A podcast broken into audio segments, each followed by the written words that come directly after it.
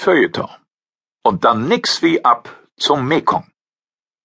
Frank Kastorf inszeniert in München Brechts erstes Stück Baal als die Geschichte des Kolonialterrors von Peter Kümmel. Die Zeitausgabe 4 vom 22. Januar 2015. Frank Kastorfs Münchner Inszenierung von Bert Brechts erstem Drama Baal ist die Erschaffung eines Selbstporträts. Durch das Gesicht des gierigen Dichters Baal brennen sich im Verlauf des Abends immer deutlicher die Züge des Regisseurs Kastorf. Denn die oberste Eigenschaft Baals ist auch beherrschend für Kastorf. Maßlosigkeit. Baals Drang ist es, sich fremdes Leben einzuverleiben. Kastorf hat einen ähnlichen Drang. Wenn Baal frisst, frisst er immer mit. Er will in seiner Inszenierung so viel Welt unterbringen, wie es nur geht. Sein Baal ist eine Essenz. Er ist mehr als einer, er ist wir alle. Der Münchner Baal, gespielt von Aurel Mantei, ist der große, böse, weiße Mann an sich, eine auf der Suche nach Lust, Macht und Vergessen durch die Welt rollende Menschenfleischkugel, ein Wesen, das keine Ruhe kennt. Aus der Ferne sieht Baals Dasein aus wie eine einzige Orgie, denn alle Wesen, die er trifft, entblößt und beleckt er, aber eigentlich ist es der Raubzug eines Kolonialisten. Castorfs Baal ist Goethes Faust und Ibsens Peer Gynt vergleichbar in der Maßlosigkeit seines Hungers. Wo Brechts Baal sich damit begnügt, einzelne Menschen zu verbrauchen, ist Castorfs Baal ein Kolonialist, der aufs Ganze geht. Er verschlingt Länder. Seine Lebensform ist die allfällige Verstrickung, er ist ein Generalverdächtiger, der charmante Begleiter großer Verbrecher.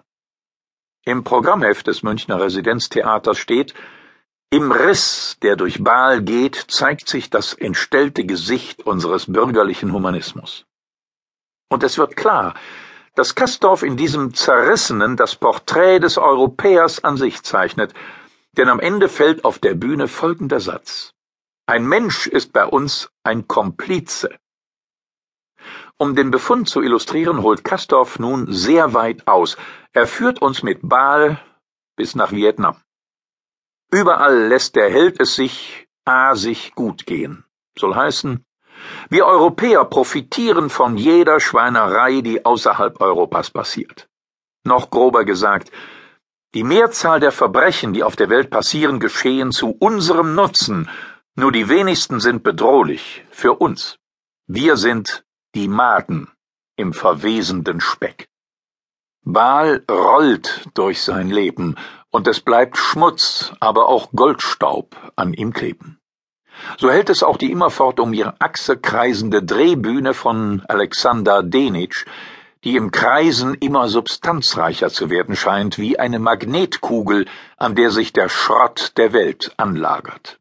Aus den Umrissen der dunklen Bühne erblühen im Lauf des Abends eine Pagode, ein Nachtclub, eine Opiumhöhle, ein asiatisches Flussdorf, eine Festtafel, ein riesiger Armeehubschrauber. Der Hubschrauber ist seit den Filmen Apocalypse Now und The Deer Hunter das Symbolvehikel des sinnlos schmutzigen Kriegs. Und beim Sehen von Coppolas Apocalypse mag Kastorf auf die Idee gekommen sein, seinen Ball nach Asien zu führen.